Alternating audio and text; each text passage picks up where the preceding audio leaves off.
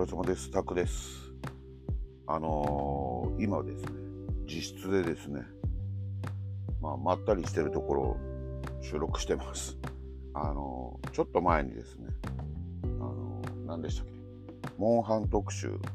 その3っていうのを、やっと、やっと収録することができまして、もうちょっと軽くね、ぐったりしちゃってて、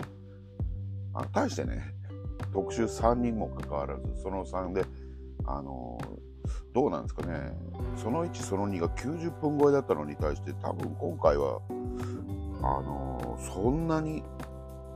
60分は超えてるけど、90分までは到達してないぐらいのあっさり気味かなとは思ってます。まあ、60分超えてるんですけど、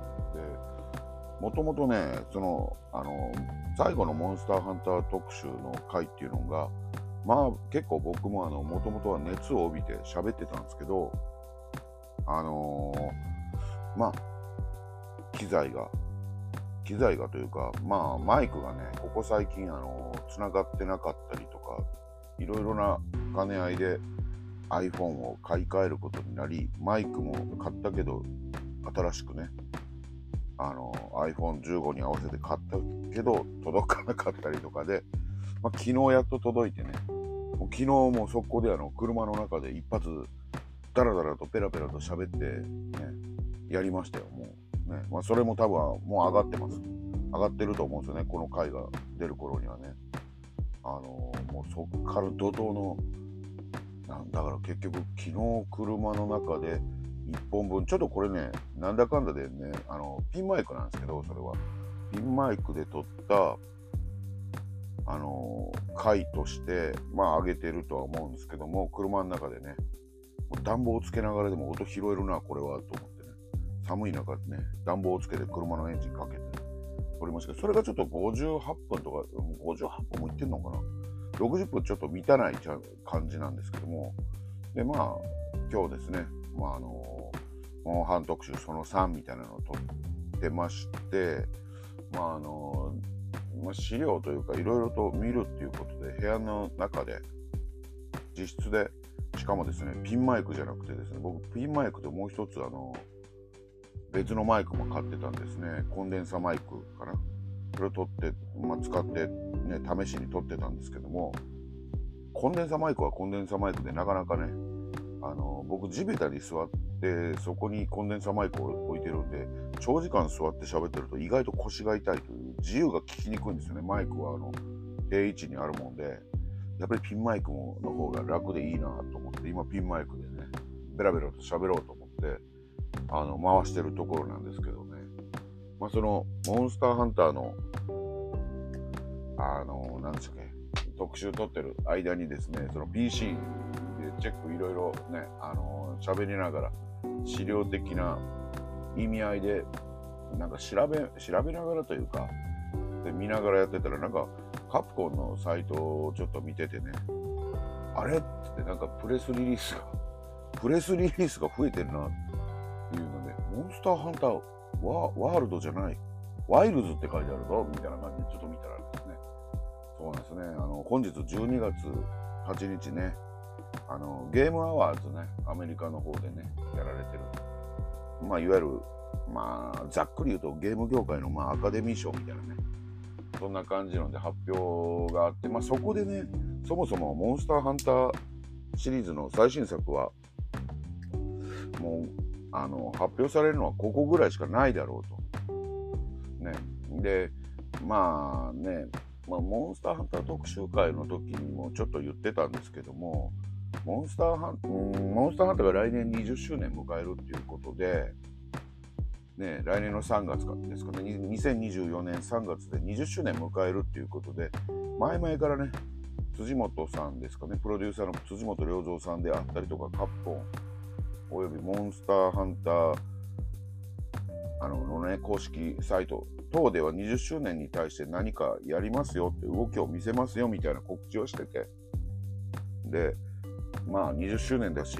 ねそろそろワールドを作ってたチームが作るまあワールドアイスボーン以降ずっと開発入ってるからそれが出るんじゃないかなみたいなねあの機運はあったと思いますしで、またね、10月の20何日か、25とかそれぐらいかな。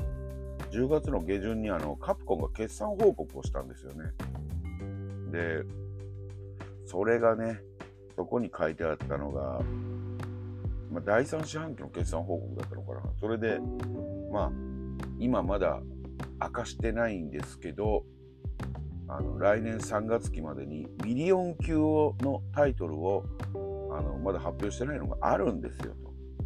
と。ね、これ投資家の方とかに向けてはやっぱりねそういうのも大事ですから。もうそそれ言われるとねやっぱりみんな「あモンハンでやっぱ20周年だしモンハンでしょ!」って思ってたらまああの結局海外のまああのねアナリストだったりとかそういうのをねチェックする人たちからあのどこかのサイトでまあすでにあのページ自体は立ってたみたいなんでドラゴンズドグマ2のサイト見たらよく見たらあれっつって2024年3月22日っていう発売日の表記までされ始めたぞって言ってあのモンスターハンターの新作じゃなくてドラゴンズドグマじゃねみたいな話になってねまあ結果ねまあ、どうやらそっちが濃厚かなと思ってたんですけど、まあでもモンスターハンターも何かしらの動きを見せるだろうということで、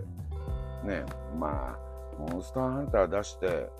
その後にドラゴンズドグマ2はちょっとやりすぎかなと思思ってたんで、まあ、2023年度内の売り上げとしては、RE4 が3月に出て、それがまあ、2022年の売り上げと、2023年の売り上げの両方に分配されてると思うんですけど、多分比重としては3月に発売されてるんで、どっちかっていうとね、あの23 22年度内の売り上げに計上されてる方が比率的には大きいとは思うんですよね。4月以降に RE4 がどれだけ売れたかってある程度は落ち着いてたかとは思うんでまあそんな感じもあってまあね今年度中にどれだけあとすごいタイトルを出すのかっていうことで言うと、そんなに追い込まなくてもいいんじゃないかなと思うんで、まあね、あの、ドラゴンズドグマ2ぐらいの作品で、別にドラゴンズドグマが腐す気は持たないんで、僕もね、ちょっと気にしてるんでね。うん、まあね、その辺で、まあね、出るんじゃないかなとは思ってたんですけど、出るんじゃないかなというか、モンハン自体はね、あの出ないだろうなと思ってたんですね。2023年度内にはね。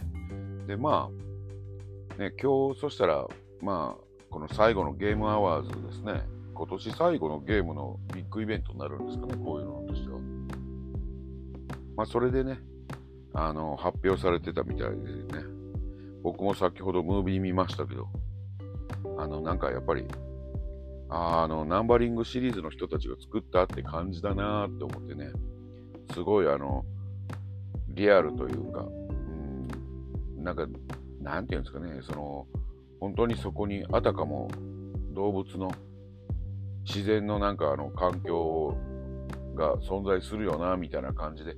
で、今回はなんか気象条件なんかもうまくね、自分たちの狩猟に、あの、の中で、まあまあ有用に使うみたいなところがあるみたいですね。まあでも表現自体はすごいなと思いましたね、見ててね。で、まあ、あの、音もガルクじゃなくて、新たなね、あの、乗っていく、まあね、ハンターが乗る移動手段があって、軽く滑空というよりは、あの、そのまま、あの、ゆっくり落ちていくっていうんですかね。そういう感じの、ちょっと、要は、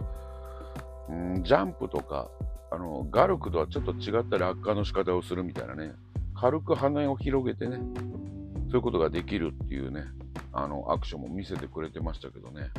うん、なんかあと、いろいろと、なんか考察、もうすでに YouTube なんかでは、どうやらあの、メイン武器に 2, 2種類、2種類メイン武器を持っていけるんじゃないかとかね、そういうふうにその短いトレーラーで考察されてる方もいたみたいで、まあ、なるほどなとか思いながら、僕もね、まあ、1、2回ちょっと、かみさんと見たりとかしてたぐらいなんですけども、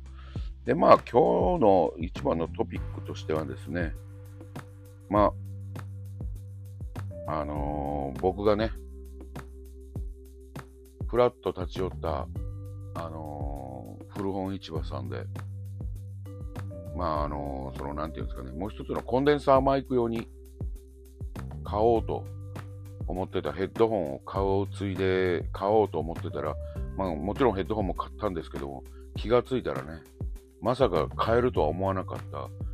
あの、ドドンパチ大往生、輪廻転生を、初回限定版をね、勢い余って買ったっていうね、まあまあ、それとですね、まあ、それ関係ないんですけど、まあ、それの話はちょこっと後で触れたいとは思うんですけども、まあね、それとですね、まあ、そんなトピック以上に、やっぱりゲームアワーズですよね。まあ、僕もね、IGL の ゲームアワーズの翻訳ですかね、日本語同時通訳ちょっと見てたんですけども、3時間からあるんでね、長いなと思いながらね、ちょっとまあ見てたんですけども、もういいやと。何が取ったのかわかんねえけど、って思うんで、今あの、ね、いろいろとあの、まとめサイトみたいなのを見て、あのー、ちょっと、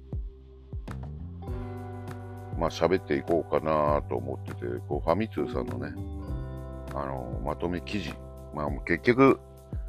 なんかあれですね、あの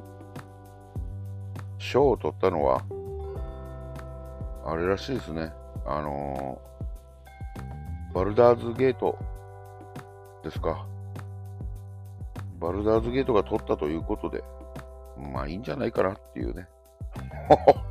やってもないんで、人事ですけどね、バルダーズゲート3が、ね、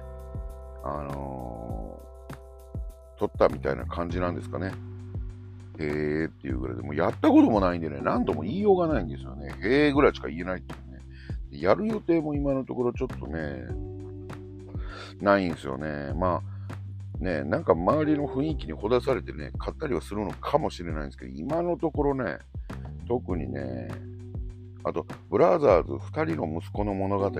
のリメイクがね、来年2月28日に発売されるっていうことで、僕ね、これね、Xbox 360でも、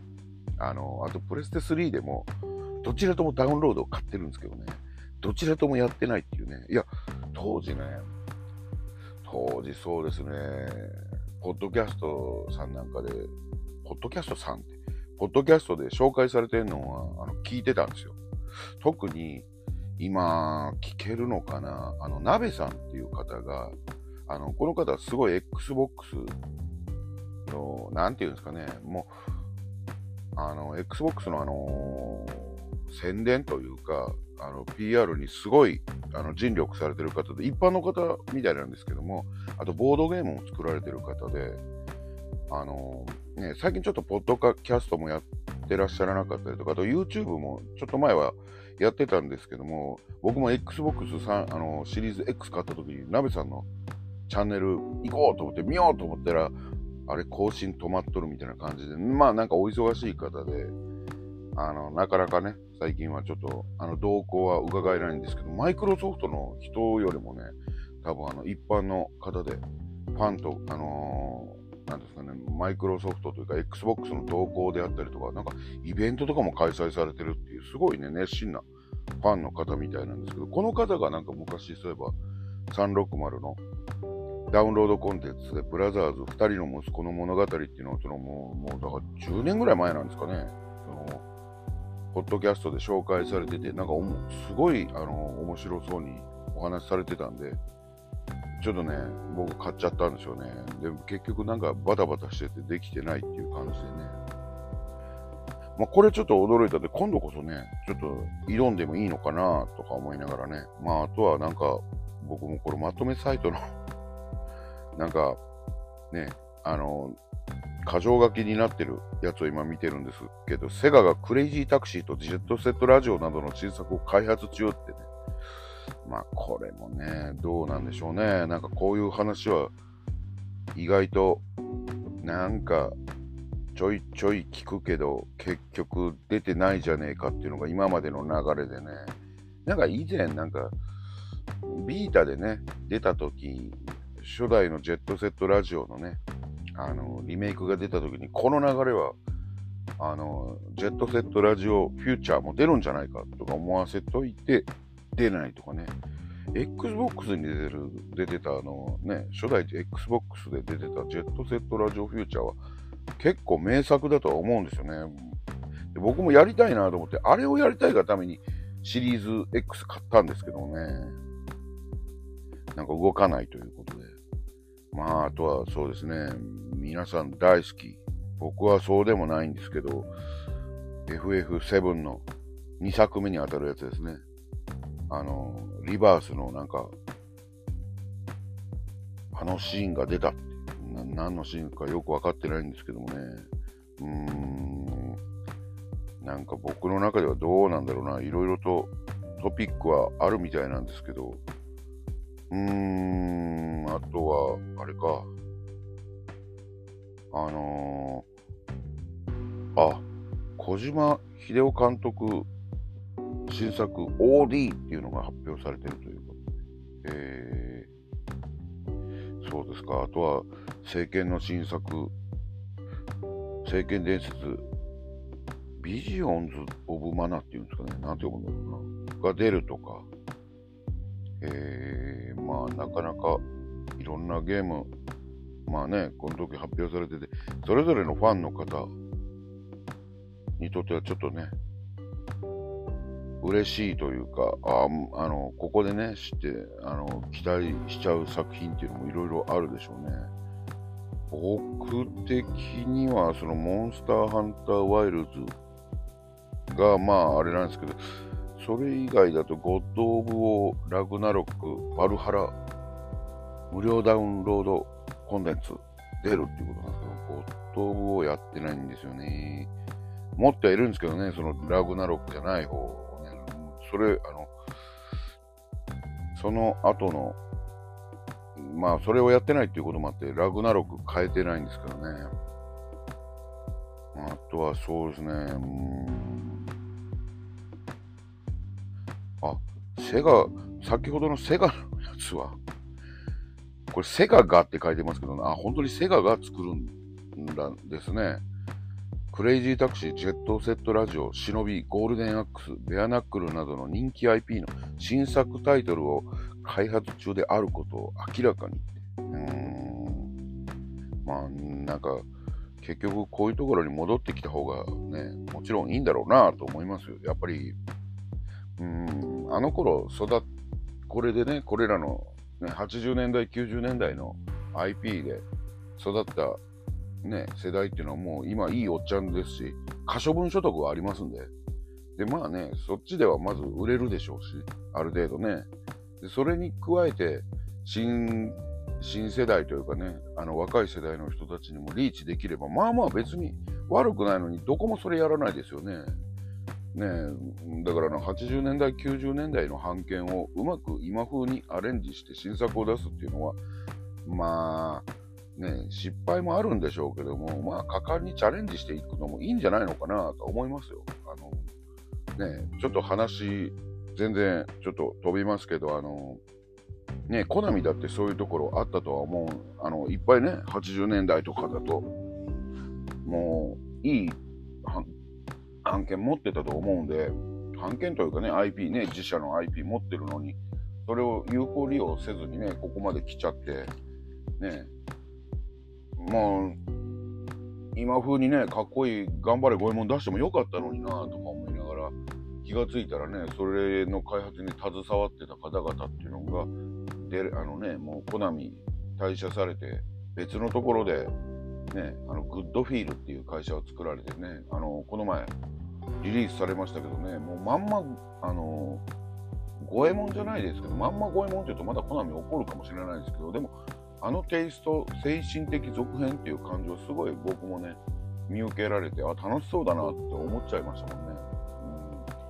うん、だから本家でもそれをもともとね、もっと早い段階でやれば、この人たちも出ていかなかったんだろうなとかね。あと、幻想水湖伝、携わられてた方たちもそうですよね。幻想水湖伝の精神的続編みたいな感じでね、あの、今作られてますもんね。なんかそういう過去の版権をうまいこと使って何かするっていうんでは、まあ失敗もあったんですけどもね、結構あるでしょうけども、それでもなんか未だにやり続けてるところってどこがあるのかな結局カプコンが魔界村の案件をね、この前もなんか作ってましたけど、帰ってきた魔界村だったかな。だから、ね、そういうのでね、まあ、わずかながらに、やっぱりそういうのをやってくれてるっていうところは、やっぱり印象いいよなと思いますよね。で、なんでそこに気づかないで、次々に新しい IP を出すんだろうなって思う時もありますし、まあもちろん、そういう挑戦は必要だとは思うんですけども、まあ、そっちでこけるぐらいならこっちでこけなさいよって思う時も、おっちゃんだと思っちゃったりするんですよね。まあね、そんな感じでベラベラ喋ってますけどね。あとはですね、今日本日ね、先ほども言っちゃったんですけども、ドドンパチ大往生輪廻転生をね、買っちゃいまして。うーん、まあ、まあね、買ったことを後悔はしてるかって言われると、若干ね、まあ、あの、でも、初回限定版なんでね、あのー、っていうのもなんで後悔してるのかっていうとね、まあね、別にゲームが嫌いとかそういうわけではないんですよ。ドドンパチ大往生が嫌いかっていうと、そういうわけではないんですけど、まあ僕スイッチ版買ったんですけど、これ買うとやっぱり、僕アーケードスティック持ってないんですけど、アーケードスティックが最終的に欲しくなる、いわゆるパターンに入るよなとも思いながらね、買っちゃったんですけど。そこがね、ちょっと気になるかなと思ってて、まあでも、ね、発表して以来、あの、初回限定版はちょっと欲しかったりしたんですけども、予約に行かなきゃ、予約に行かなきゃと思いつつ、気づいたらね、発売日迎えちゃってたんで、もうないだろうなと思って、ね、今日その、ヘッドホンを買いに行ったついでに、そういえば、ドドンパチ大王朝出てるよなと思って、ふらっと見たら、あっと思って、あの、あれですね、あの、限定版残ってると思って、もう速攻でね、買ってしまいましたね。買う予定なかったって言ったらあれですけど、悪いですけど、まあもう初回限定版だったらいつでも、初回限定版で、通常版だったらね、いつでも買えるだろうと思ってたんで、まあ、通常版だったらむしろダウンロード版とかでの方が、あの、ああ、でもダウンロード版はな、ダウンロード版で、あれだもんな、あの、ダウンロード版もいいんすけど、使い回しはそっちの方がいいんですけど、意外とね、あのー、やっぱりパッケージ版っていうのはどうなんですかね。あの僕は結構パッケージ版未だに好きなんですよね。まあ、入れ替える手間とかはね、あって、ね、不便って言えば不便なんですけども、なんかパッケージがあるっていうね、なんかそれだけでなんかすごいいいなって思っちゃう世代なんで、物を買ったっていうね、物を持ってるっていうね、所有欲はそっちの方が満たされるんですよね。だから、そうなんですよね。特に最近はだからもう、さらにその所有欲みたいなのをね、パッケージ版自体がやっぱりどうしても最近のパッケージ版って、あの、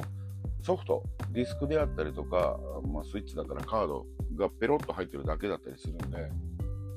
まあね、その所有欲をさらに満たすために限定版的なのを買おうとする傾向が僕もありますね。さすがにね、なんかフィギュアついてる。2万、3万するようなやつはちょっとね、手が出にくいんですけども、まあでも、ね、あの、前回も、なんか、前回って何回か前に話しましたけど、カプコンの社長さんがね、あのー、おっしゃってた今ゲームが安すぎるっていう話にもねつながるんでしょうけどやっぱりまあ限定版なりもうちょっとそのゲームにお金を落としていってあげた方がやっぱりね開発の方々たちも報われるよなって思うとねほんと限定版みたいなもっと高いお金出してね買ってあげる方がいいんでしょうけどね、まあ、一方でねそれを思ってそれをやろうとすると、してあげようとするとね、まあ、スクエニさんみたいにね、今大炎上してますもんね、あの、ドラゴンクエストモンスターズね。開発はあの統制がやってるっていうことで、まあ、無難で安泰だろうと思ってたんですけどもね、意外とね、開発の統制さんが悪いというよりは、こういう仕様に、しよう、こういうね、仕様というかね、感じで出そうっていう風に声をかけて、東勢さんに開発させてるやっぱりスクエニが悪いのかなっていうね、オチになってますよね。なんかエンドコンテンツみたいなやつもダウンロードコンテンツ化して、有料ダウンロードコンテンツ化して、まあ、3種類出てるのかな。それぞれ1320円っていう、なかなかの攻めた金額でね、まあ、プラス、なんかあの、モンスターをね、コンプリートしようとすると、マックデリバリー最低でも3回頼まなくちゃいけないから、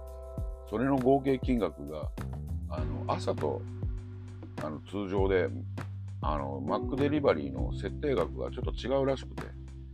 通常時でやるとなんかどうやら5400円ぐらいかかるっていう話でね。なんかダウンロードコンテンツも合わせてやるとなんか2万近くいくみたいな感じですね。まあね、ゲームが儲からない、ゲームビジネスが儲からないっていうところと、うん、開発費が高騰してるっていうね、そのカプコンの辻本春弘さんの、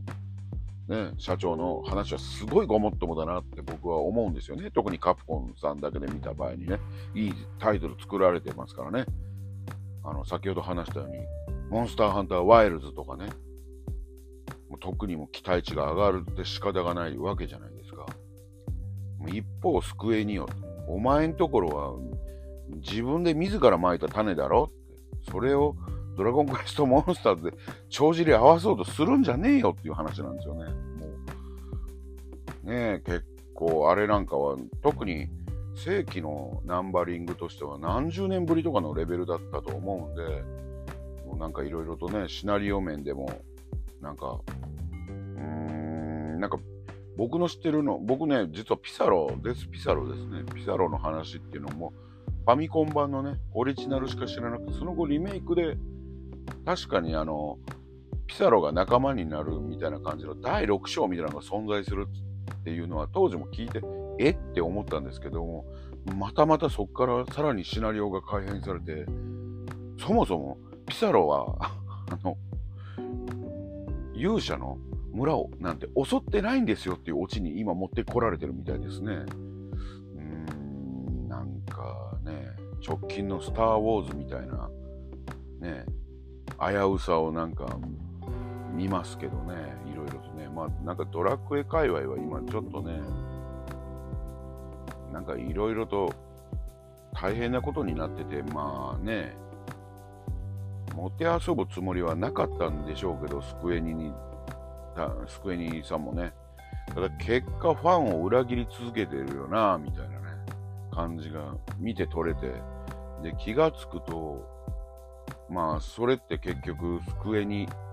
ね、批判だったり、まあ、批判されて叱るべきっていうところもね、当然あったとは思うんで、その件に関しても、ファイナルファンタジー16のディレクターの吉田直樹さんが、発売前にね、ファイナルファンタジーの告知動画をやるっていうのに、なんか最近、ね、あの当社の製品でいろいろとね、不愉快な思いをとかね、されてる方が多かったと思うんで、この場を借りてお詫びしますみたいなね、ファイナルファンタジーなんですけどもね、そっちはね、関係ないけど、まあ、スクエニっていうね、一つの看板のもとでやってるファイナルファンタジー、ドラゴンクエストだったりするもんで、ね、こういう方が頭下げなくて全然関係ないのに、やっぱりね、看板としては同じ、ね、会社の看板持ってるんでっていうので、なんか気の毒だなって思いながら僕ね、その冒頭見ててね、思っちゃったりはしたんですけどもね。まあね、ね、どっからこんな話になったのかね、あれですね、限定版を買ってるっていう話ですね。まあ、ちなみにまだね、僕、あの、その話戻ると、ドドンパチ大往生、輪廻転生は、まだ今のところ未開封なんですね。まあ、幸いね、これはね、うちのかみさんも大好きなシューティングゲームでですね、去年かな、あのー、ちょっとシューティングゲームをやるようになったんですよ、お互い。もともと、まあ、うちのかみさんも昔ね、ドリームキャストでアンダーディフィートっていうね、あのー、もともとタイトーの社員さんたちが独立して作られたのかな。グレフっていう会社さんが作られてた、あのー、ヘリのね、縦シュー、縦シュー、まあまあでも縦集ですね。でね、ヘリ独特のね、あの操作感もね、手伝ってね、結構癖があるんですけども、あの、使えるようになるとね、結構それが面白かったりしてて、2人して結構もうあれ10年ぐらい前ですね、10年以上前かな、ドリームキャストでやってましたね。で、まあ、ね、そ、その時にシューティングに、まあ、一瞬目覚めて、一時いろいろやってたんですけどもね、またなんかでね、まああの、あ、思い出した、あの、ブライトビットブラザーズさんでシューティング特集みたいなのを、やられてて、それを聞いて僕はシューティングにちょっと感化された時に、あの、大阪のね、あの、新世界って呼ばれるところにですね、まあ、レトロゲーセンみたいなのがあるんですね。そこの、あのー、まあもう昔のね、あの、ストリートファイター2とかね、ストリートファイター2だけじゃなくて、あの、ストリートファイター2のね、あの、シリーズ歴代ね、それが設置してあるだけにとどまらず、あの、いわゆるパチモンというかね、あの、レインボーと呼ばれるね、あのまあ、海賊版ですね、のスト2が存在したりとか、いろいろなゲームを置いてるアーケーまあ、レトロゲーセンがあるんですけども、まあ、そこの3階がシューティングの、あの、フロアになってまして、まあ、そこで、あの、やり始めたりとか、あと、あの、同じくそこからちょっと歩くと、あの、まあ、日本橋に行くんですけど、日本橋にもあの、台東ステーションっていうところがあって、最上階が、いわゆる昔ながらのビデオゲームが置いてあるところで、そこでもドドンパチのね、置いてあったりするんで、まあ、その、それぞれにね、行って遊んでたりすると、まあ、当時やっぱりコロナ禍だったこともあって、あの、インバウンドのお客さんがいなかったっていうこともあって、で、自分もね、僕も妻もあの、平日が休みだったりするんで、比較的人が少ないところでプレイできるっていうことも手伝って結構やってたんで、その時に特にうちのかみさんがドドンパチシリーズに目覚めちゃって、ね、まあ、あのまあ、結果的に言うと僕より上手くなっちゃったっていうね。そうですね、なんかね、何やってたっけな。僕があんまりやらない、やらないじゃない。僕があんまりやらないじゃなくて、僕がね、得意としてた、あの、その、それこそ台東ステーションさんで、あの、見つけたシューティングゲームがあったんですよね。なんていうタイトルだったかな。ちょっと、今、あの今ちょっと見てみますね。あのなんていうタイトルだったかな。ちょっとね、悲しい話があるんですよ。あ、思い出し、あ、ありました。クリムゾンクローバーっていうね、これ結構同人ソフトというか、なんか確か同人ソフトみたいな感じで出たんですよね。それがあまりに出来が良すぎて、アーケード版みたいなのができたっていうことで、僕その経緯も全く知らずに、まああの、その台東ステーションさんで稼働してるのを見て、ああ、なんかちょっと、ロックオンレーザー的なね、いわゆるレイヤー、レイフォースか、レイフォースとかね、レイヤーセクションとかね、あの辺の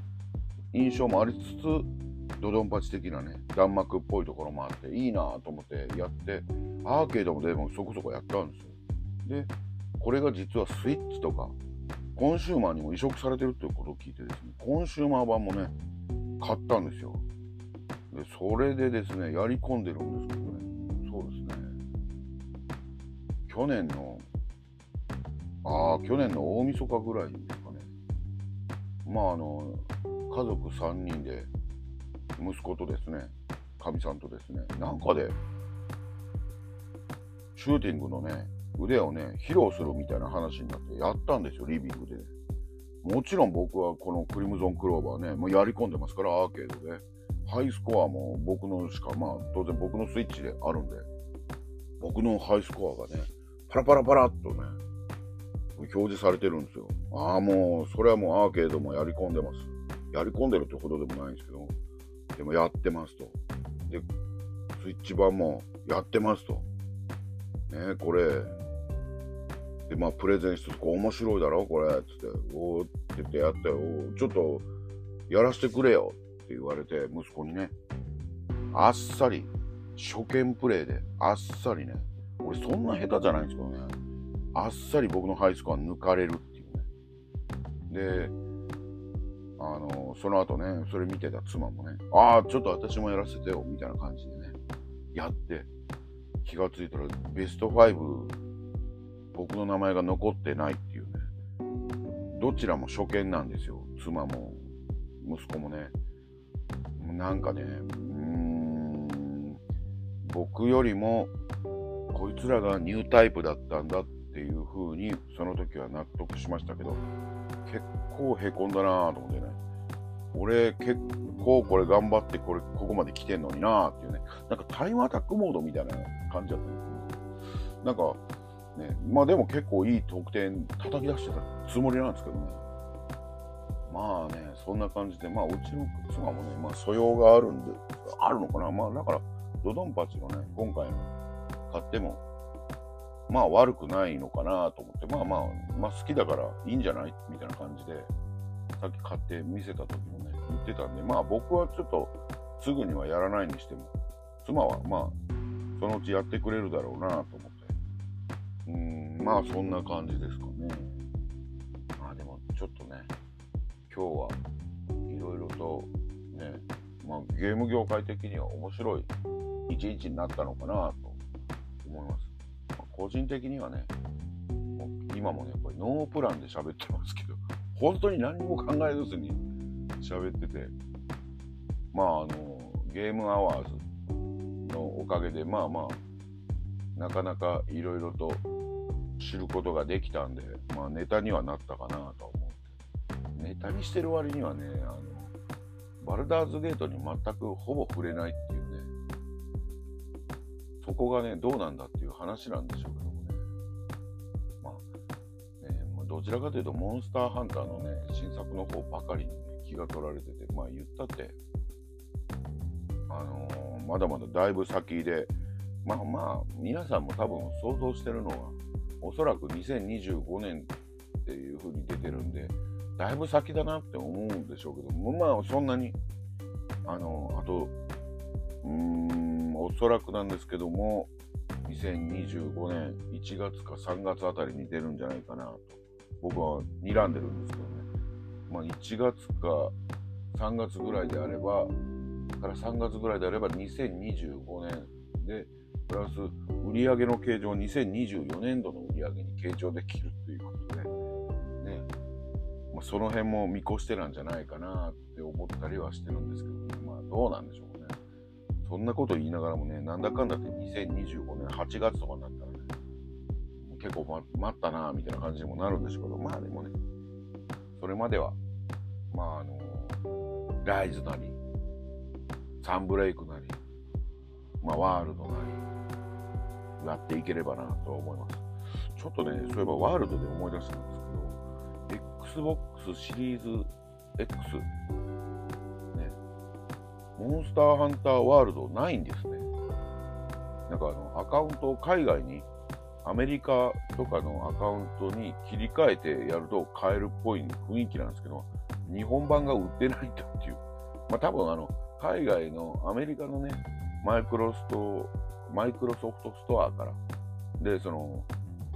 ね、あのー、買えば、それを買ってダウンロードした後、言語設定とかを日本語にすれば、まあ動くんでしょうけども、うん、日本版を最初から日本のストアで売ってないんだとか思いながらね、ちょっとそれがね、なんだかなってちょっと残念だなとは思ったりしたんですけどもね。うん。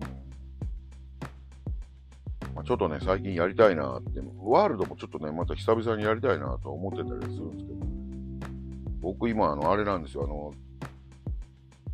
PS ストア PS ストアじゃない、プレイステーションネットワークにね、今はちょっと入ってなかったりするんで、で、モンスターハンターワールドがね、あの、一時あの、プレイステーション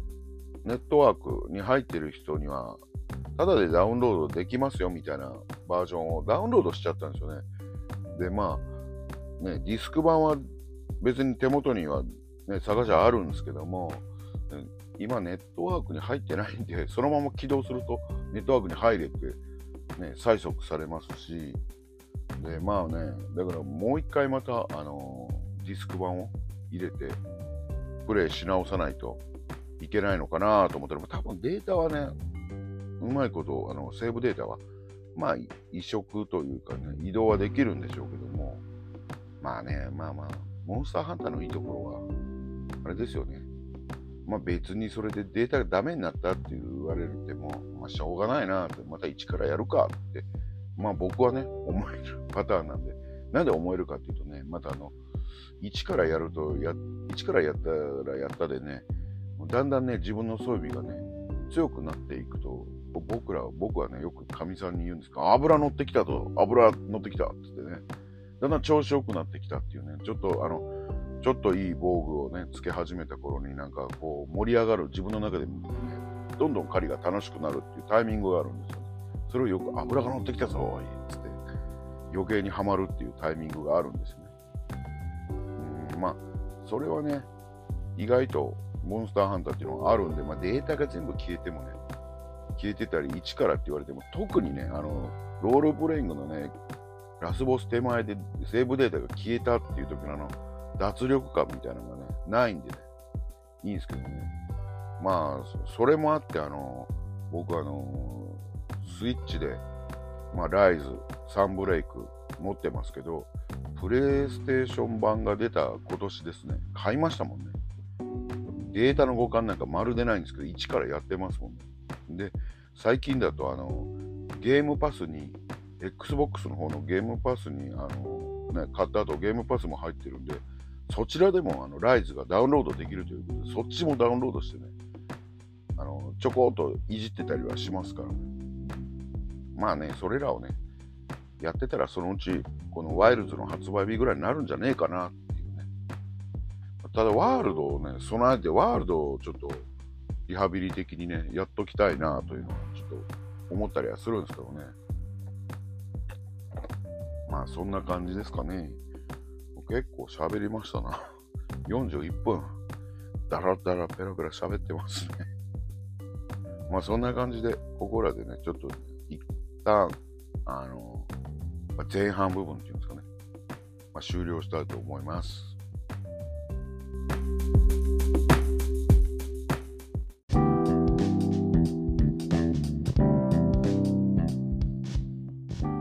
はい、お疲れ様です。タグです。は、えーと、19回の後半になりますかね。でですね、19回っていうのが一番、あれなのかな。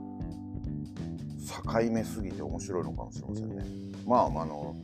ね、何が言いたいかっていうと、まあ、17回とかを聞いていただいてる方だと、まあ、お分かりのように、現在ですね、あの、12月16日に撮ってます。16日、16日、あ、17日になっちゃいますね、日付で。17日日曜日の2時38分です。ね。まあ、で、このね、前の前半の部分っていうのが、19回のこの前の部分っていうのがね、あの、もう1週間以上前に撮ってる部分なんですよね。41分ぐらい喋ってるのかな。で、あの、それがですね、12月8日だったと思うんですね。まだあの、日付変わる前だったと思うんですね。楽しそうにね、喋ってると思うんですよ。モンスターハンターワイルズとか。あとなんだろう。あ、ドドンパチ、大王女大復活？なんかそっちのね。あ、大王女か。大王女の限定版なんか買いましたとかね。言って楽しそうに喋ってると思うんですよね。あれとかね。あの、ザ・ゲームアワーズ2023のね、結果を受けてとかね、いろいろ喋ってたと思うんですよ。幸せそうに喋ってると思うんですよ。まさかね、その数時間後にね、あんな事態になるとはっていうね、まあその事態っていうのがまあね、17回で詳細はね、話してるんですけどね、まあ、車をぶち当てられたっていうね、状態でね、妻ともどもね、交通事故に遭うというね、深夜の3時前にね、大阪は南でね、まあ、そんなことがありましたと。でですね、現在どうなってるかっていうとですね、まあね、あの昨日というかね、15日かな。もう10今、あれなんでね、だんだん日付が分かんなくなってきて、15日ですね、金曜日に、あの私、あの病院に行ってきまして、まあもうあの、その前から病院は行ってるんですけど、病院行きまして、その後、なにわ警察署、なにわ警察署じゃなかったらごめんなさい。あの、大阪のね、南警察署ですね。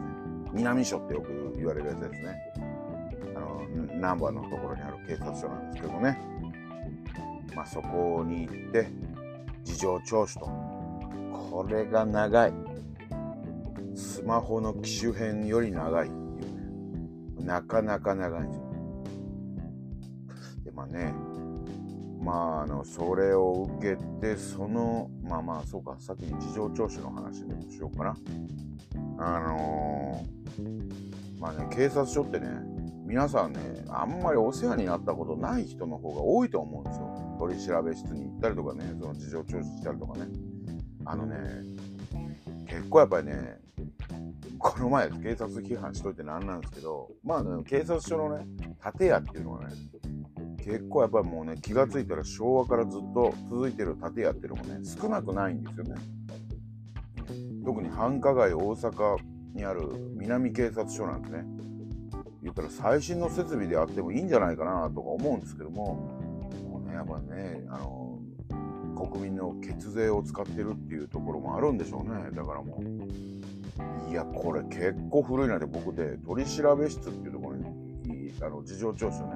取調べ室っていうところに連れて行かれたんですけど、もうね、ちょっとね、まあ、写真撮ったら怒られるから撮らなかったんですけども、もうね、太陽に吠えろとか出てくるね、取調べ室でしたね。壁はね、あのタバコのシミでね、黄ばんでてね、ね、まあ僕それは見慣れてるんですけど、いやでも見慣れてるけど俺の部屋より汚いな。ねえ、ねまあ僕が被疑者だったらね、容疑者だったらね、適当なこと言ったらね、あの、銀色のね、鉄の灰皿が飛んでくるんじゃないかみたいな雰囲気のね、そんな感じの取り調べ室でした。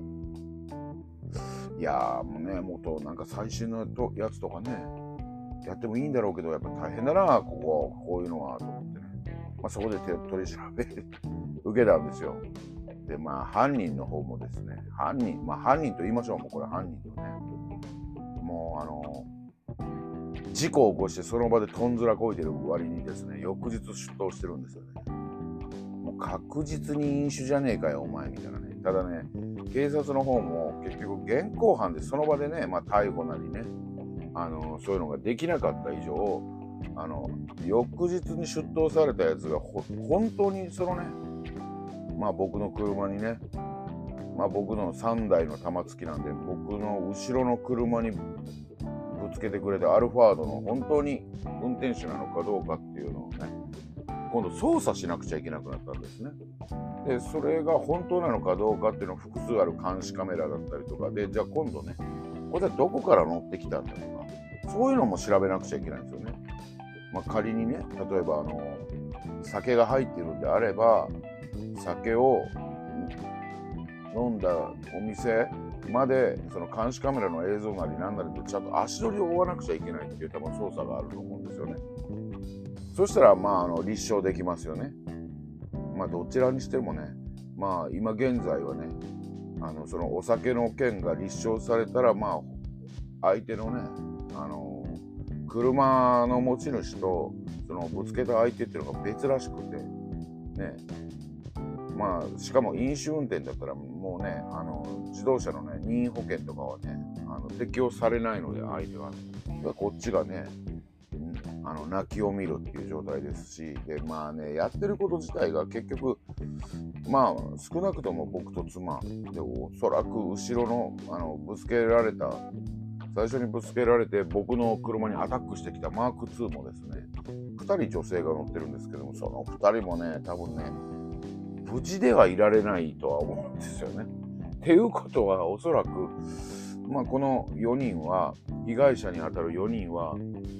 ね、もう多分それぞれ診療してるんで、まあ、うちはもう少なくとも診療して診断書もいただいて警察署に提出してるんで、もうこれ人身になるんですけども、本人逃げてるっていうことで、ね、あのー、もう、ひき逃げっていうことになるんですよね。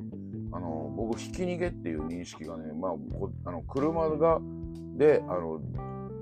なんていうんですかね、自転車だったり歩行者だったりとかバイクだったりとか、車より小さいものに、ね、人とかそういう弱い立場の人に当てた時に、そのまま逃げてるのをひき逃げとかって言うかなと思ったら、車、車が車にぶつかってね、やっぱりそれ、あの、逃げちゃっても、やっぱりひき逃げっていうらしくて、あ、そうなんだと思いながら、もうひき逃げも保険なんか降りるのかどうかよくわかんないですもんね。ねしかもその乗ってる車の、乗ってた車の持ち主が違うっていう風になるとね、なおさらなんかめんどくさいことになるなと思ってね。でそうこうしてるうちにですね、まあ、事故が起きたのが1月あ12月の8日なんで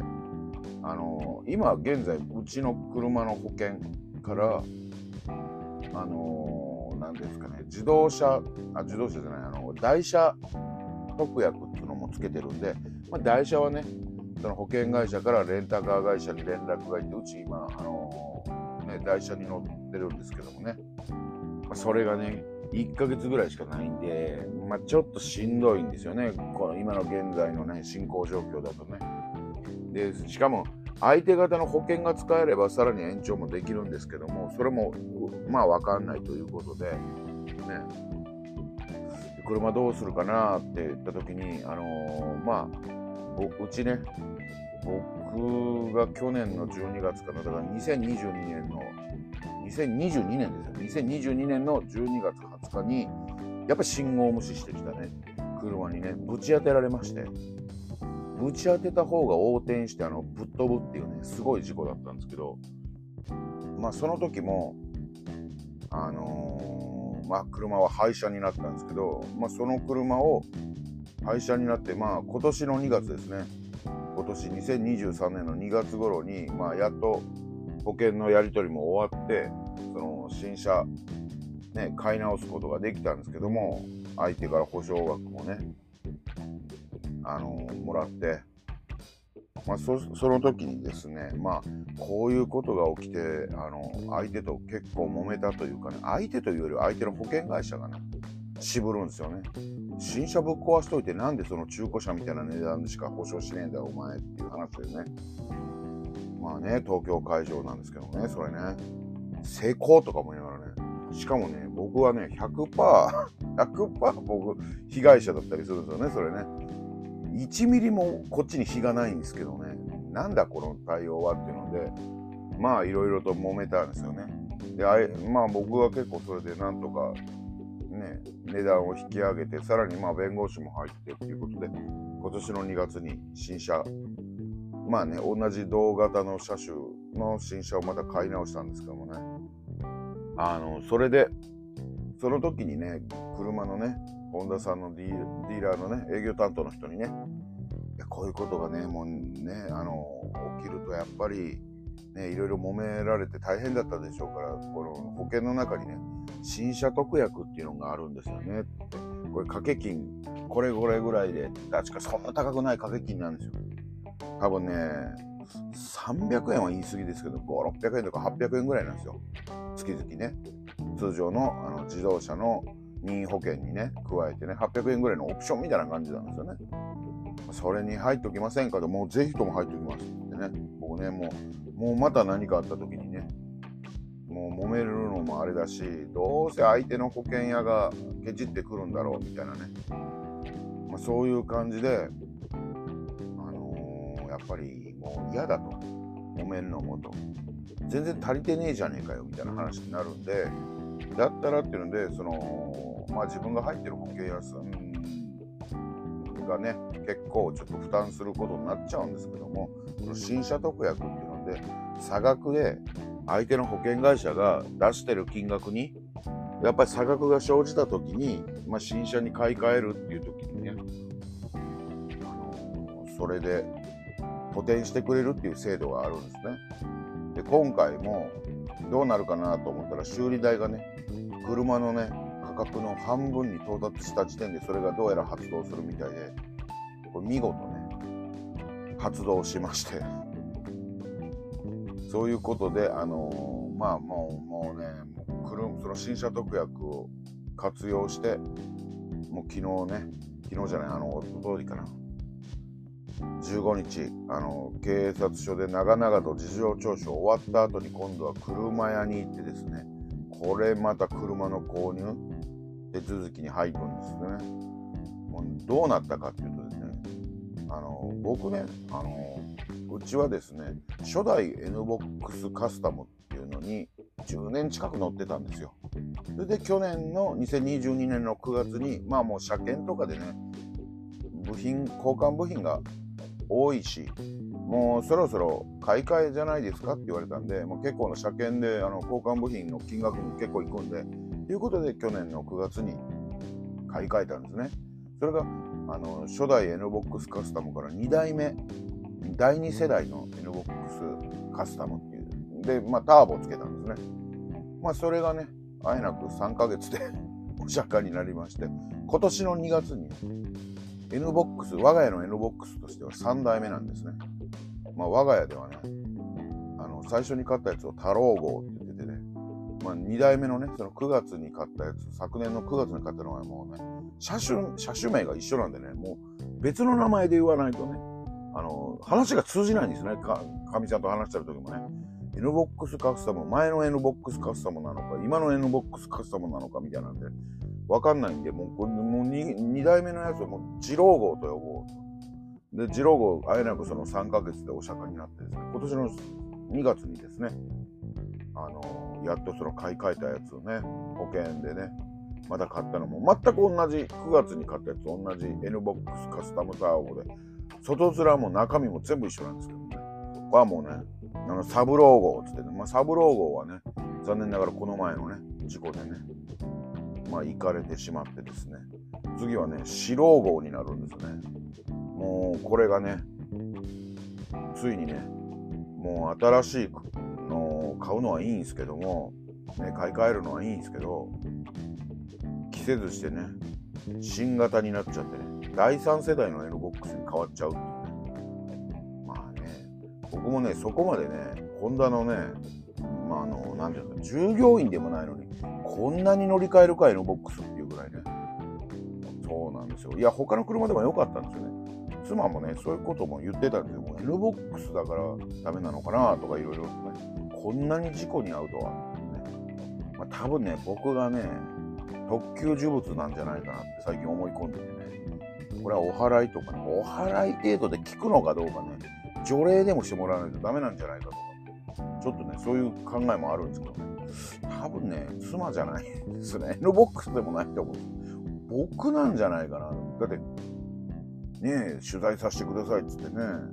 言ってきた人対応したらね、まさかの関東ローカルで放送されたりとか、なんか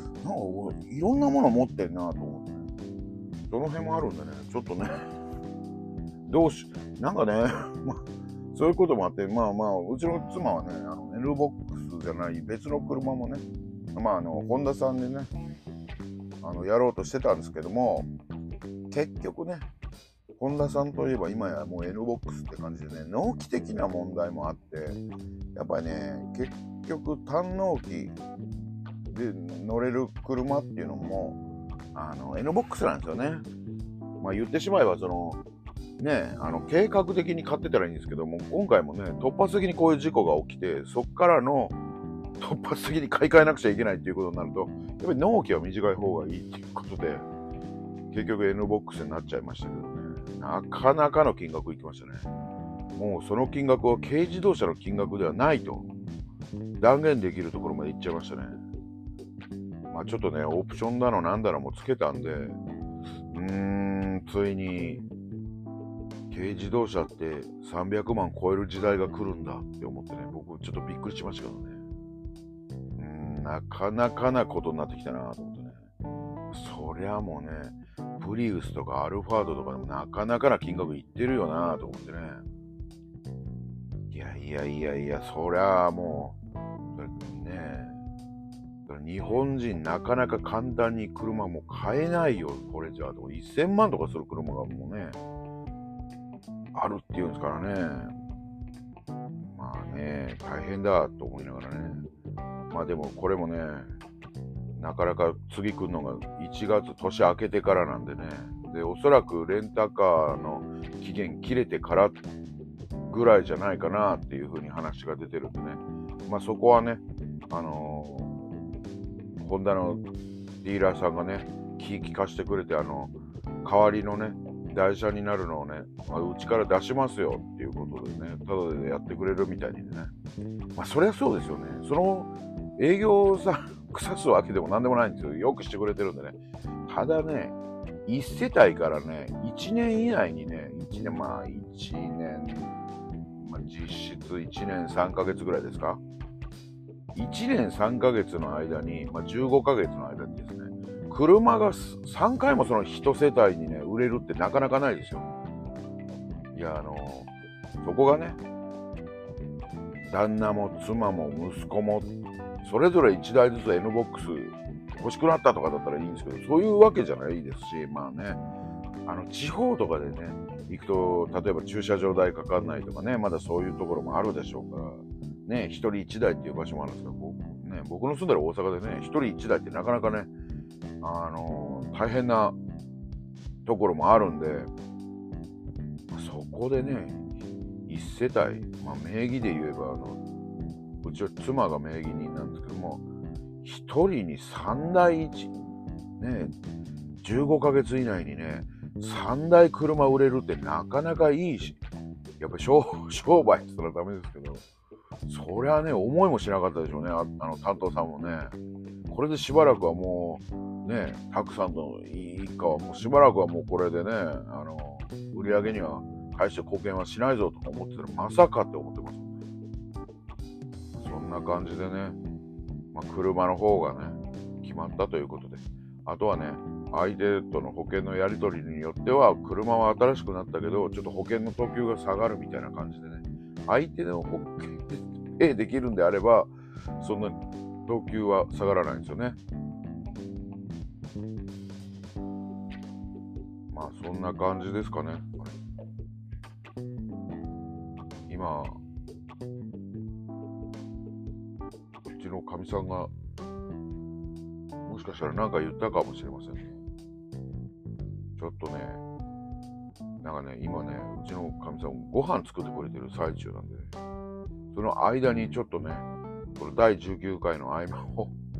撮りたいって言ってね、僕言ってきて、今、家、家っていうか部屋でね、撮らせてもらってる感じなんで、そうなんですね。まだまだね、ちょっと喋りたいことがね、他にもあったんですけどね、ちょっと一旦ここらで、ね、あの、一旦中断します。あの、引き続きまたね、ちょっと、あの喋らせてもらおうと思うんで、すいません、一旦切ります。は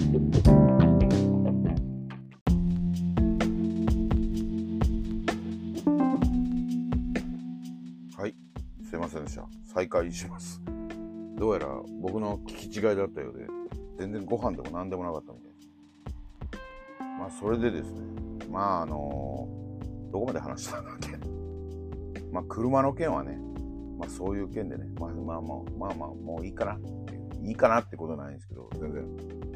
まあ、事故の件はね、まあ、先ほど話した感じかなということでね。まあ、ふざけた野郎だな、みたいな感じで。そうなんですよ、も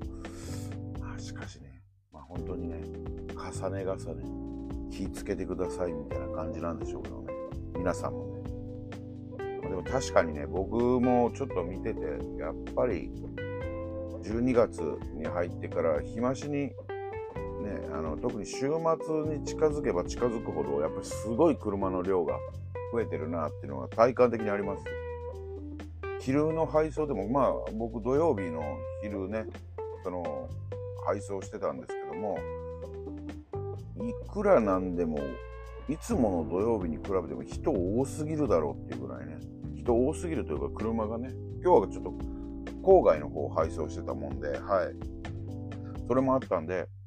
ちょっとびっくりするぐらい車がね多かったんですよね。平日でもこんなに車ないぞっていうぐらいね。だなんかみ皆さん多分ねあのもしかしたら一般のねあの企業さんなんかはボーナスが出たりとかしてたのかもしれませんね。ボーナスって最初の、ま、週末っていうこともあったんでしょうかね。とね、やっぱクリスマス近かったりするから、まあそれで、ね、クリスマスプレゼントだね、なんなりの準備とかでね、買い物に行ってるのかもしれませんね。まあ、そういう感じで増えてる。でもね、夜も夜でね、やっぱりね、そういうね、夜のお店っていうんですかね、まあ居酒屋だったりなんだったりね、行かれて、まあね、それ行くことは別に構わないんですけど、やっぱね、その後ね、やっぱりね、酒を飲んで運転してるっていう連中がやっぱ多い。多いのは事実ですね。うん、まあ、なんかね、そこはやっぱりすごい体感的に感じますね。で、やっぱり見てたら、その車から出てきてたら、もうガンガンにでかい声でね、あの、中国の言葉だったり、韓国の言葉とかで、も彼ら、あの、声のボリュームがまずあの、我々日本人よりもね、あの、3段階ぐらいでかいですからね。うん、南とか、あのね、難波とかに行くとも多分今、インバウンドのおかげで、多分日本語で喋ってる人の声なんかほぼほぼ聞こえないぐらいの外人の喋り声、特に中国、韓国系の声がでかいんじゃないかなとか思うんでね。あの、僕コロナ前にもちょっと行った時にも、一体ここはどこの国なんだっていうぐらいね、なんかのもう、日本語が聞こえないっていうね、あの、南のね、もう有名なの道頓堀とかを歩いて感じましたからね。まあやっぱりまあそういう連中がね、やっぱ多いとは思うんで。で、中でもね、その、現地に住んでる、何のために現地に住んでるのかよくはわかんないんですけども、ね、あの、それで、ね、車まで所有できてるっていうね、話でね、うん、まあ、ね、あの、警察の人とかも話聞いてたら、やっぱり、ね、その僕にぶつけたアルファードとか、結構な高級車に乗ってる人が多いらしくて、で、まあね、平気で路上駐車してる連中も、そういうやつに限って多いみたいなことをね、ポロッと言ってましたけどね。うん、まあ、そんな感じで、いろいろと大変だなっていうことでね、皆さんもね、そういうのに巻き込まれないように気をつけてください。あとですね、僕ね、やっぱりね、最近分かったんですよ。ここ数回ね、あの、喋ってて、喋ってて、あの、こいつ、あのが多い時がたまにあるなって思ったと思うんですね。僕もね、最近、あの、仕事中にですね、初回からね、前半、初回っていうか、まあ、第1回、第2回、第3回でもいいんですけど、まあ、あの辺とね、ここ直近のね、この17回でもいいですし、18回でもいいですし、ね、聞いててね、明確な差があるっていうこと分かったんですよ。それは、間が長くなってるっていう。普通ね、あの、ポッドキャストやられてる方って、なんかどうやら、あの、デビューしたての頃っていうんですかね、番組を開始の頃っていうのは、どちらかというと喋りのスピードがゆっくりだったりするんですけど、だんだん速くなってくるみたいな話は伺うんですね。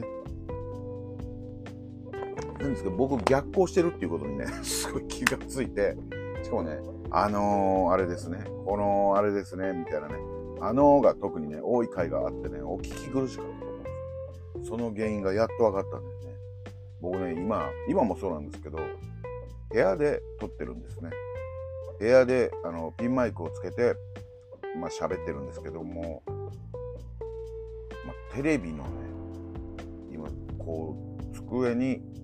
あのー、あの、つってた、机にスマホを置いて、レシーバーを、まあ、スマホに挿してるんですけど、で、あの、ピンマイクで撮ってるんですけども、まあ、そのテーブルの先にはね、テレビがあってですね、テレビに、あの、なんていうんですかね、何かを映してることが大き多かったんですよ。例えば資料だったり、資料的なね、あの、感じの、まあ、ネット記事だったりとかを、そのまま引用してね、やってたりとかしてたんですけど、まあそうすると、そっちに目がいったりとか、集中できてないっていうところがあって、喋るのもちょっとね、喋りに集中できてないっていうところがあったんでしょうね。それがね、余計に、まあ、あの、喋りながら考えて、考えて、物見て、喋ってみたいな感じになるんで、喋りがね、あの、なんていうんですかね、何段階かこの、ね、入っちゃうっていうこう頭に浮かんだことをそのまま喋るっていう前に何か目に映ったものもあの吟味してっていうので頭でちょっと考えてるんでしょうね。それがね、結構テンポ悪かったりするんだろうなと思ってね、もうテレビ消しちゃいました、今。まあそうなるとね、特にね、喋りのネタがね、本当に今自分の頭の中にあるのだけしか出ないんですけども、その代わりね、まあ、今もね、多分ね、あのーとかね、ずっと喋ってる最中もね、出てるんですけど、このあのの感覚がまず短くなるんじゃないかということと、まあそうですね、うん、まあ今こうやって僕今考えてるんですけども、まあ、他にもまあいろいろとどっちかっていうとやっぱりもう喋ることを決めてね、頭の中である程度ね、台本じゃないんですけど、あった方が、ね、ペラペラと喋れるんですけども、これがね、変にね、集中力そぐとね、あのー、なんていうんですかね、ペラペラ喋れないと。確かにね、思い出したんですよ。昔ね、昔っていうか、初期はね、かみさんとかね、家族にね、黙って収録してたっていうこともあって、車の中でね、で車の中だとね、スマホしかね、情報源がないっていうのが一つと、僕、メガネかけてるんですけども、メガネも外しちゃうんですよね。でね、なんだったら目つぶってね、あのー、喋りに集中しようってしてたぐらいのね、そうなんですよ。ペラペラ喋るには目をつぶらないとダメだっていうね、それはもうすでにね、喋りが好きというよりはもう、ちょっと危ないやつなんじゃないかっていう感じもあるんですけども、意外とね、こうやってね、一人語りでね、やるときっていうのは、そのキャッチボールができない以上、ずっと喋り続けるしかないんですけども、それがね、意外と、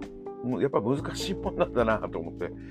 ね、その改めてね、別に自画自賛じゃないんですけど、よく1時間もペラペラペラペラ喋ってたなっていうね、感じですね。そうなんですよ。まあまあですね。っていうことでね、目の前のね、資料みたいな、資料にもなってないんですけどね、あの、さっきね、この前半、前半じゃないな、この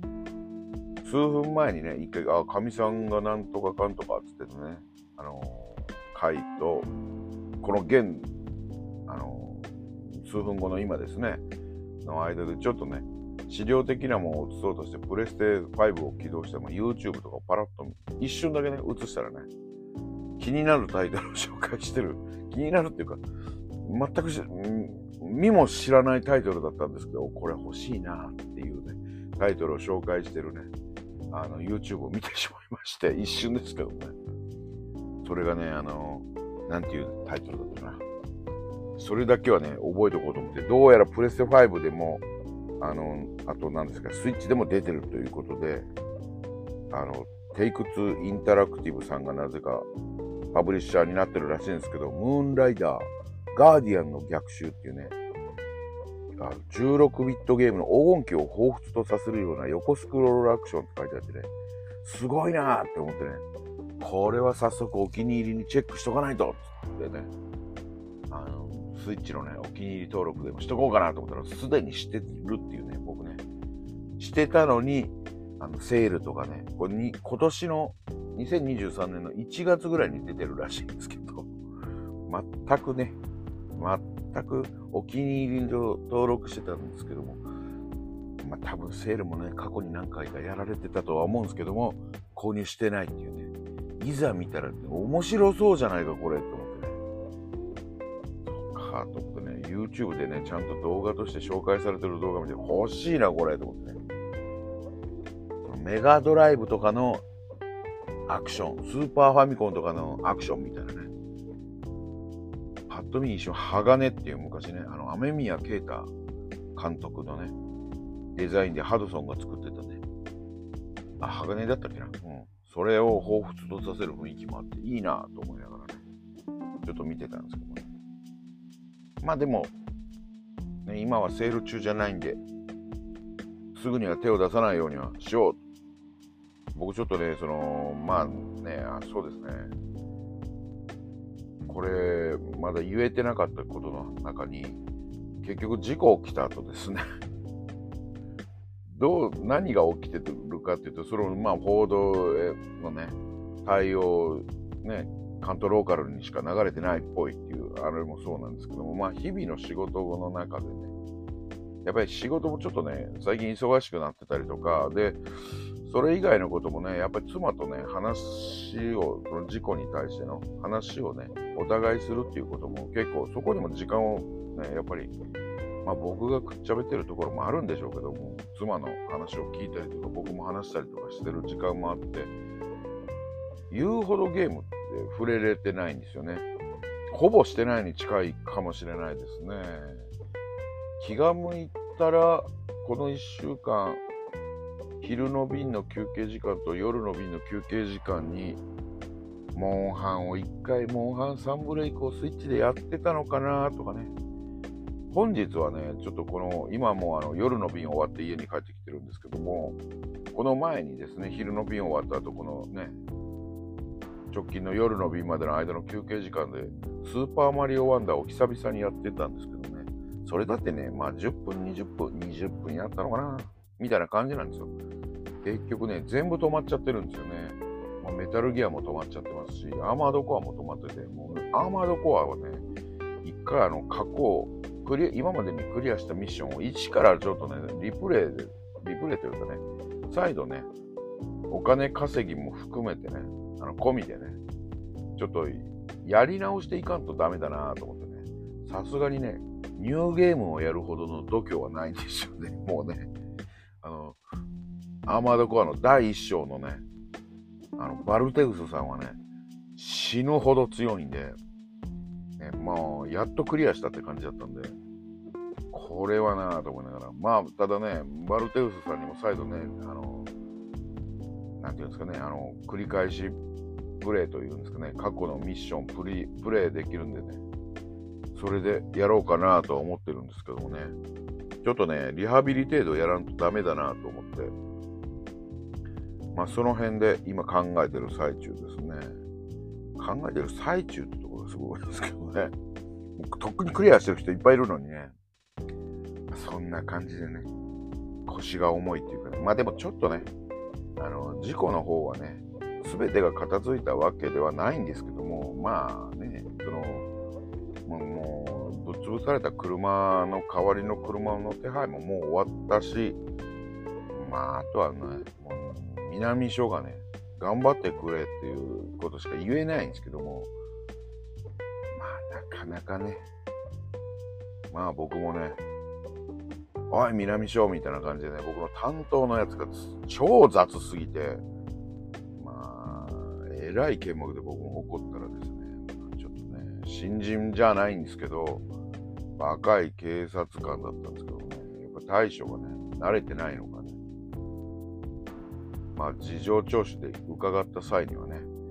まあ、平謝りされまして、で、そいつが事情聴取するのかと思ったら、僕に対してはね、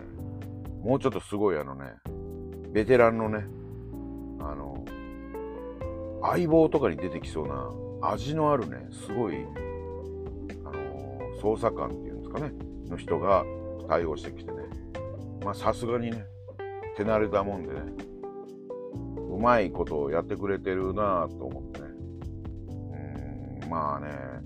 その若いやつに僕対応してたのね、取り調べ室で僕そいつの胸ぐらつかむしそうだったもんなぁと思いながらね。まあ、それはね、なんか妻の方に対応してたみたいですけどもね。まあ、そんな感じで、まあそっちのね、事情聴取もね、終わって、多分もうこれで終わりだとは思うんで、ねえ。めんどくさいのは、これもしかしたら裁判とかに呼ばれるのかなとか思いながらね、そこの心配をちょっとし始めてるっていうね。まどうなんのかもわかんないんですけど、まあ、ただ全体的な段取りとしてはそっちももうあの警察さんのね、動きだけなんで、ねえ、あの保険、まだ、そうだな、保険のやり取りとかもね、まだ普通はね、事故を起こしてね、当事者というかね、ぶつけた方、ぶつけられた方っていうのがね、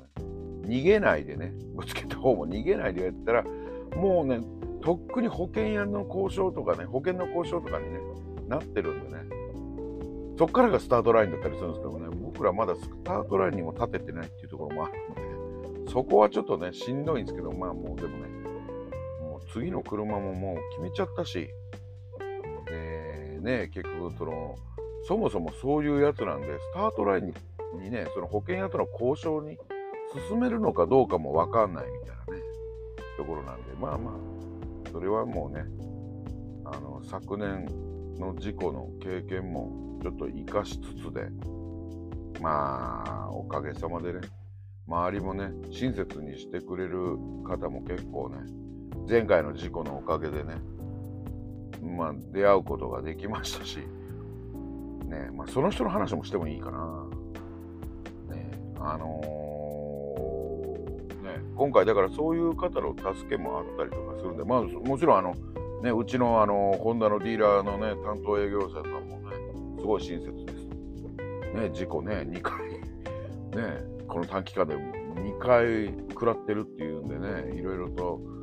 ね、あの、面倒見てくれてるんで、その、ホンダのディーラーさんもね、もう個人名出してもいいぐらいね、宣伝してあげてもいいぐらいね、まあ、かほど宣伝能力があるのかわかんないですけどね。うちのね、ポッドキャスト。ただ、それぐらいお世話になりましたと。で、まあね、そういう人たちのおかげで、まあね、支えられてるなっていうのはね、なんかこれすげえ今、ゲームの話からまた、すごいあの、スピリチュアルな話になり始めてきてますけど、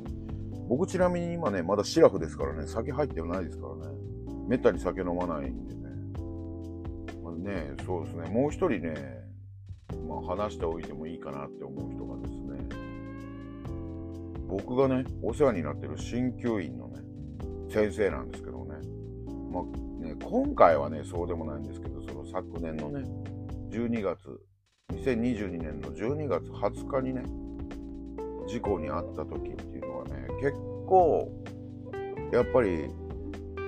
あの、状況としては今の方が悪いんですけども、犯人逃げてるっていう感じなんです、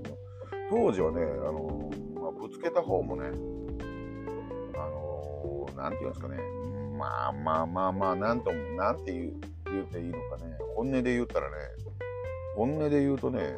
まあ、18のバカ、バカな小僧だったりするんで、まあ今かなり本気で、ね、本音で言ってしまいましたからね、まあ礼儀作法も知らないんですよね。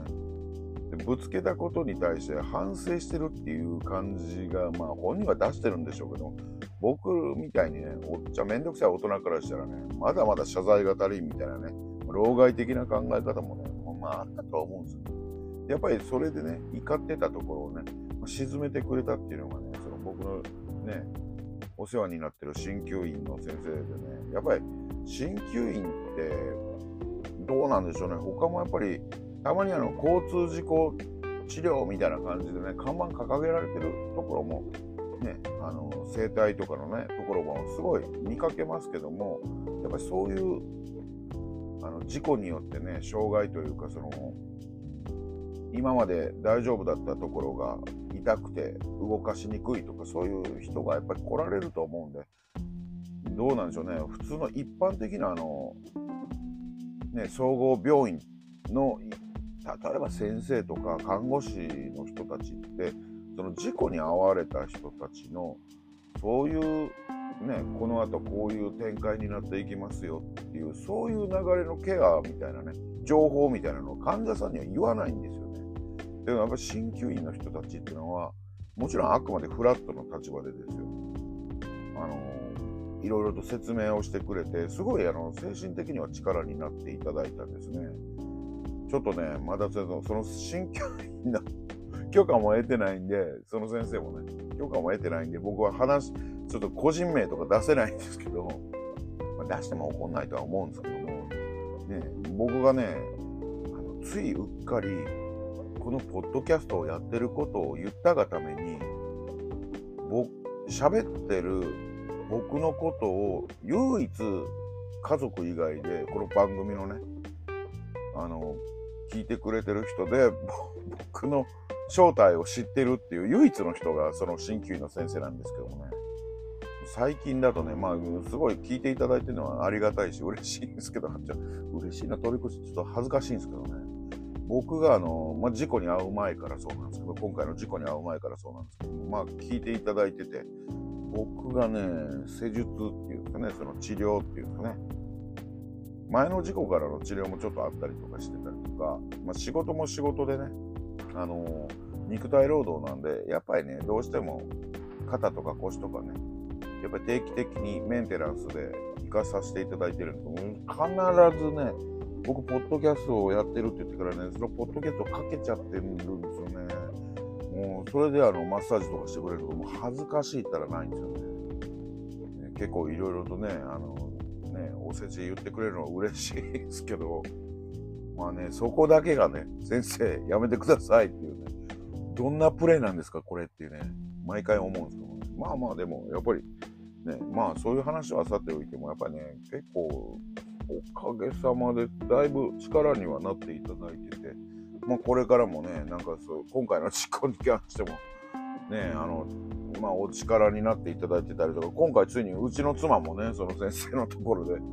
あの、診療していただくことになって、まあ、すごい、あの、気に入っていた、ま、いただいてて、気に入ってもらったみたいで、うちの妻もね。まあ、だからね、まあ、そういう感じでね、まあやっぱり、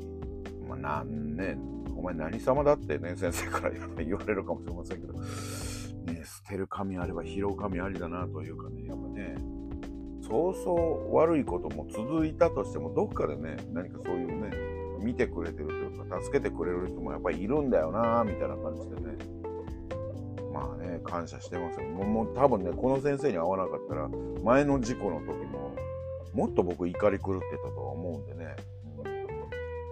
まあ、それをね結構和らげていただけたかなと思ってね。でねまあその先生のおかげで今回の事故の際もまあ結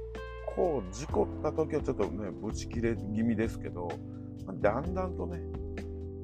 あの僕自身の人間はできてないんですけどまあまあ騒いでも怒っても仕方ねえかもうこれはなみたいな感じでどんどんどんどんね怒りのボルテージもどんどん下がるの早かったですからね、うん、まあまあそういうおかげでね感謝はしてるかなっていう感じでね。すごいなもうね。今撮り直してもう23分なんですよ。前も多分20分ぐらい喋っててもともとがこれ19回ねその事故に起きる前は40分ぐらい喋ってたんで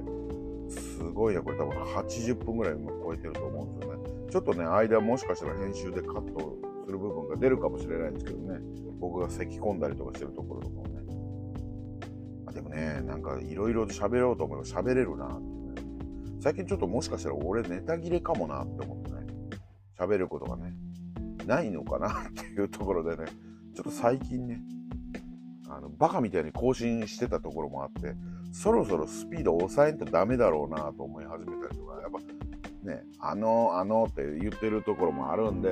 喋りのトーン、トーンというかスピードも遅いしなと思ってたら、ね、まあまあ今日その1回目を聞いてたり、2回目、まあそのね、1回目から5回目ぐらいを聞いてた時に、何が違うのかっていうのにやっと気づいたってね。昔スピーディーで喋ってるな、まだね、と思ってね。下手くそでもね。まあ、その原因も特定できたし、まあまあまあ、今後はね、ちょっと、どういう感じで話進めていくのかわかんないですけどね、この番組自体はね。まあまあ、でも皆さんも気ぃつけてっていうさっきも言ったな、これな。まあでもそういうおかげでね、その先生のおかげっていうのもあってね、まあまあ助かってますことで。この回すごいな、ゲームの話から始まって、事故の報告でもう一回ゲームの話になって、かと思ったらね、僕の鍼灸院の先生の紹介とかし始めましたもんね。まあ、間に警察の話も入ってたな。んかもう、もう、ね、テーマもバラバラ、喋る話もバラバラでね、ちょっと聞いてる人からするとね、本当にざ、ね、雑談、まあ、そもそもこの番組、うちの番組自体がね、雑談しかしちゃう、雑談ラジオというかね、おっさんのただの雑談なんでね、番組の手をなしてないというのは事実なんですけど、まあまあね、もう今回はね、こんな感じですかね。ちょっとね、まあ、あとは、うん、まあね、これから忙しくなるんですけども、ちょっとね、ゲームをプレイする時間はね、少しずつね、取っていきたいなとはね、ちょっと考えてるんですよね。やっぱりね、この1週間はね、その事故のあれもあって、まあ、なかなかね、ゲームできなかったっていうのがね、あってね、何が辛いって、それね、僕が辛かったりするんですよね。やっぱりね、僕ね、やっぱ生粋のね、ゲームが上手い下手は別にしてやっぱゲーマーなんだなと思うのね、1日ね、1分でもいいんですよ。ゲームのコントローラーをね、1日1回はね、握ら、握ってね、触って何か操作しないと、あの、自分の生きた心地がしないんで、まあね、やっぱりそれでね、ゲーム触れなかったっていうのが、あの、一番辛いなとは思うんで、思思うというか思ってたんで、まあ、ぼちぼちね、やっぱり自分のあのゲームやる、プレイしてたっていうライフスタイルに戻していきたいなと思ってるので、まあ、またね、次回以降はね、そういうゲームの話とか、まあ、あとアニメの話とか全然してないんでね、まあ、そういうのもね、これからしていければと思います。じゃあ今回はここらでぼちぼち終わらせていただこうと思います。本日も長々と聞いていただいてありがとうございました。あの、もしコメントとかいただけるんであれば、ハッシュタグ、しゃべろくでコメントしていただければ、喜んで私拾わせていただきますので、よろしくお願いします。それでは、聞いていただいてありがとうございます。さようなら。